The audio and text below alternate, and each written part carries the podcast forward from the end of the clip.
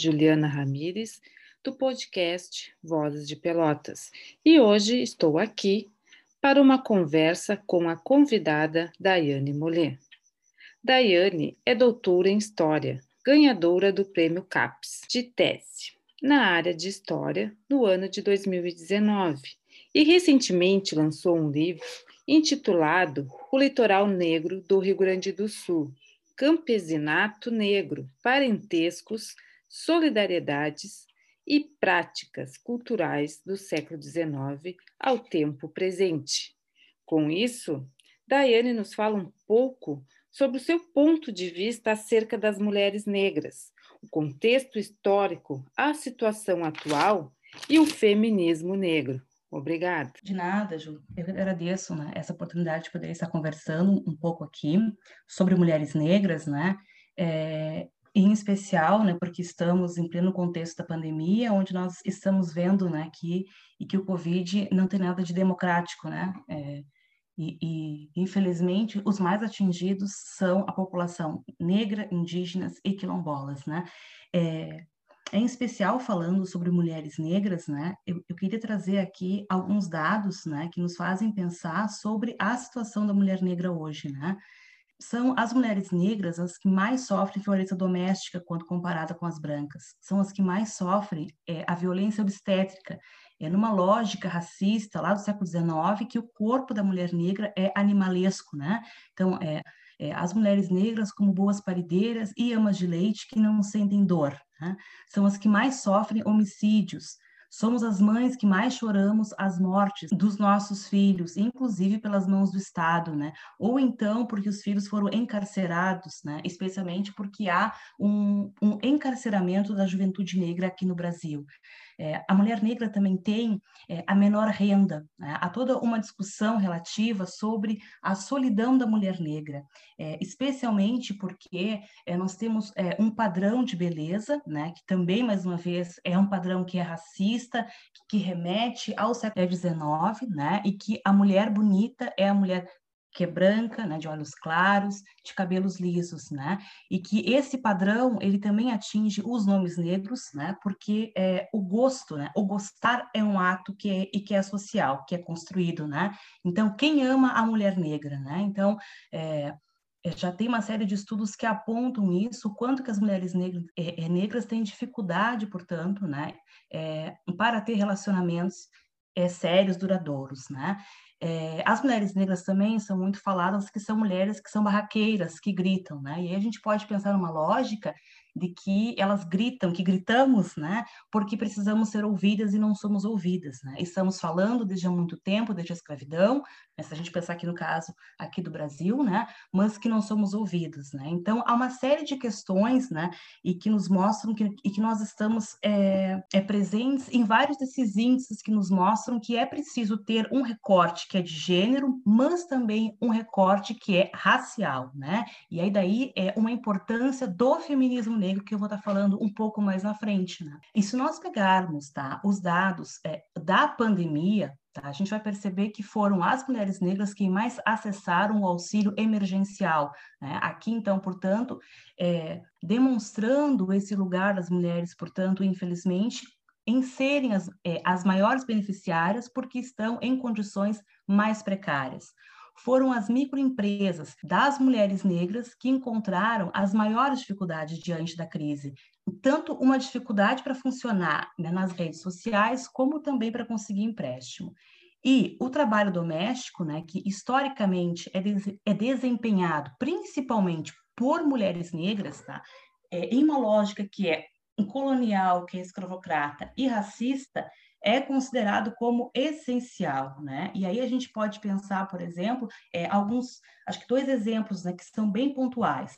É, a primeira morte para o Covid no Brasil, né, de uma empregada doméstica, e também o caso do menino Miguel, né, que, e que foi é, é, é deixado sozinho, né, enquanto a sua mãe passeava né, com os cachorros, né, é, de sua empregadora branca. E a gente pode perceber também aqui a questão da infância negra, né? O quanto que o menino negro não é considerado uma criança, e sim, né, é, é considerado como alguém que consegue se virar sozinho, né? Então, é, a pandemia, como eu falei, ela está aí para nos mostrar o quanto que questões históricas que não foram é, resolvidas pelo Estado brasileiro, é, agora a gente consegue perceber que temos muito para fazer, né? Eu, eu costumo muito falar que no caso da população negra, nós estamos ainda vivendo no pós-abolição. Né? Se nós tivemos a, é, a abolição, né, que foi fruto de homens e mulheres negros e negras libertos e escravizados, né, que não foi nenhuma dádiva é, é da princesa Isabel, se nós tivemos a abolição, é, no pós-abolição, o Estado brasileiro não garantiu a, a, cidadania plena para a população negra. E nós estamos ainda no pós-abolição, porque ainda estamos é, lutando pelo direito de cidadania. Né? É, é, é, é, claro que a população negra, as mulheres negras, elas, é, elas lutaram desde sempre né, para conseguir modificar essa situação. Né? Isso acho que é muito importante falar também, porque a gente não tem uma história de derrotados, né, mas uma história de luta, de resistência. E aí eu volto um pouco para tentar entender, portanto, né, esses dados que eu trouxe para o período da escravidão, né, especialmente para as mulheres negras neste período, que eram mulheres, em sua grande maioria, escravizadas ou que haviam conquistado a sua liberdade. O que existia nesse momento, lá no século XIX, né, e aí eu vou estar falando mais, mesmo também no período colonial e imperial, né, na verdade, é, um ideal de mulher, né, que era em casa cuidando dos filhos. Aqui bem numa lógica do Foucault, tá? Que era poder educar, disciplinar os corpos para que pudessem trabalhar. Então, quando a gente tem já é, a, é, aproximação, né, é, de uma possibilidade do fim do tráfico, era preciso disciplinar é, a mão de obra para o trabalho livre. Então, o lugar da mulher em casa cuidando dos filhos, mas da mulher branca, né? principalmente. As mulheres negras não tinham essa opção, porque ou elas estavam nas ruas trabalhando, ou estavam em casa, mas não na sua, mas sim cuidando, portanto, de senhoras e de senhoras brancas, né?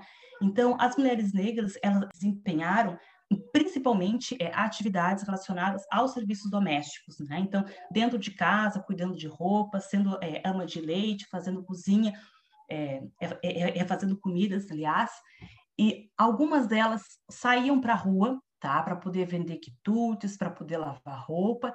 E nesse sair né, pela rua, elas tinham outras redes, outras possibilidades, outras amizades, reencontravam parentes, né, parentes numa lógica é, não branca, parentes de sangue, mas também outros parentes, né, uh, que encontravam, portanto, e esse comportamento dessas mulheres que estavam na rua era considerado é, desordeiro. Então, muitas mulheres é, escravizadas, também aquelas que, né, que conquistaram a sua liberdade, elas acabaram indo para a cadeia. Né? Quando eu pesquisei é, a cadeia aqui do Rio Grande, do município vizinho, por exemplo, é, já no final do século XIX, durante a escravidão, é, o que eu percebi foram que as, que as mulheres escravizadas iam para a cadeia é, a requisição do senhor, né? ou seja, é, aquele senhor que era o proprietário legal né, dela, é, solicitava a sua prisão para ela ser punida sem com isso necessitar né, de, né, de, nenhuma justificativa.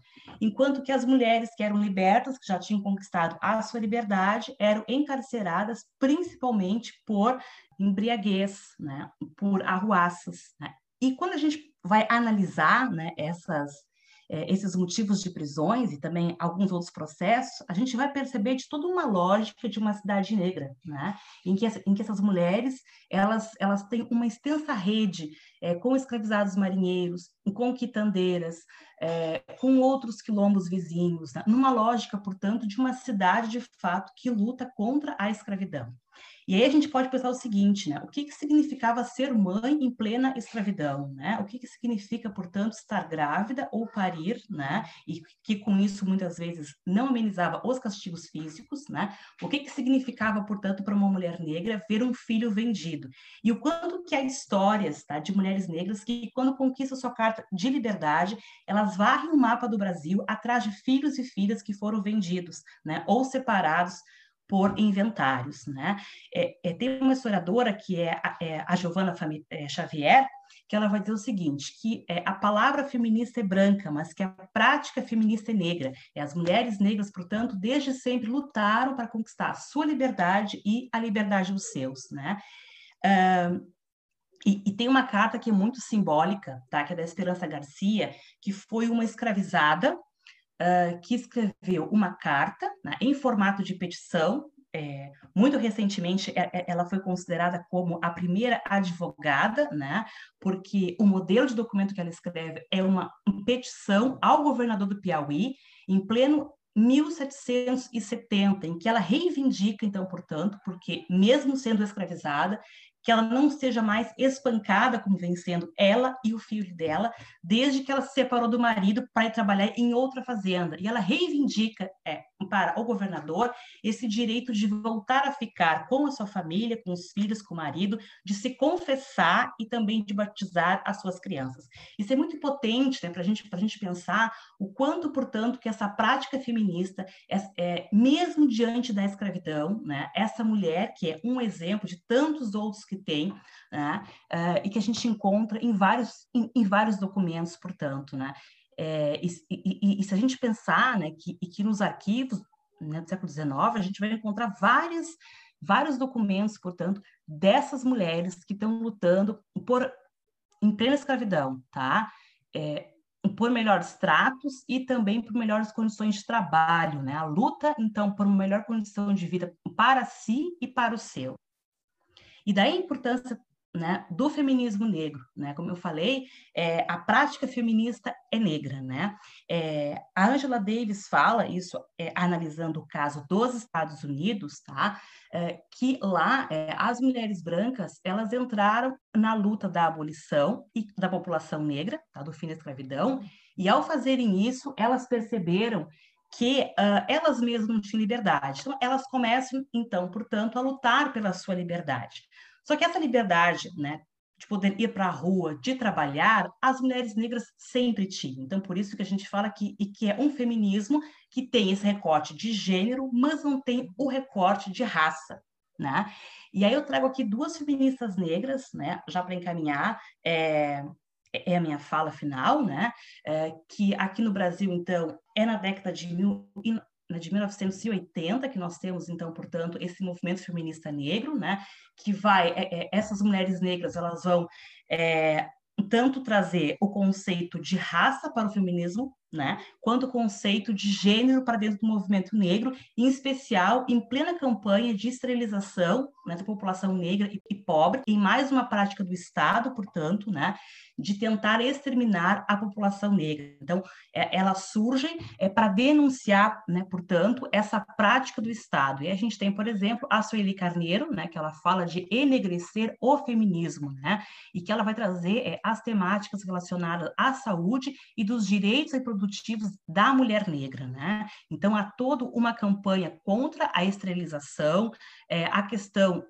de uma saúde pública também, né, porque ela vai trazer é, a informação, por exemplo, de doenças que são específicas ou mais específicas uh, da população negra, como, por exemplo, a anemia falciforme. E, por último, né, é, também tem a, é, a Lélia Gonzalez, né, e que ela traz dois conceitos muito importantes para a gente pensar o nosso Brasil, que é a méfrica, né, de uma América africana, portanto, e o português, né, que é, é a maneira como a população negra fala há vestígios muito fortes, né, com todo esse passado africano em que as pessoas foram arrancadas da África, que chegaram aqui, né, que perderam nome, perderam terra, perderam famílias e que se articularam e criaram novas redes, novas formas de existência, né?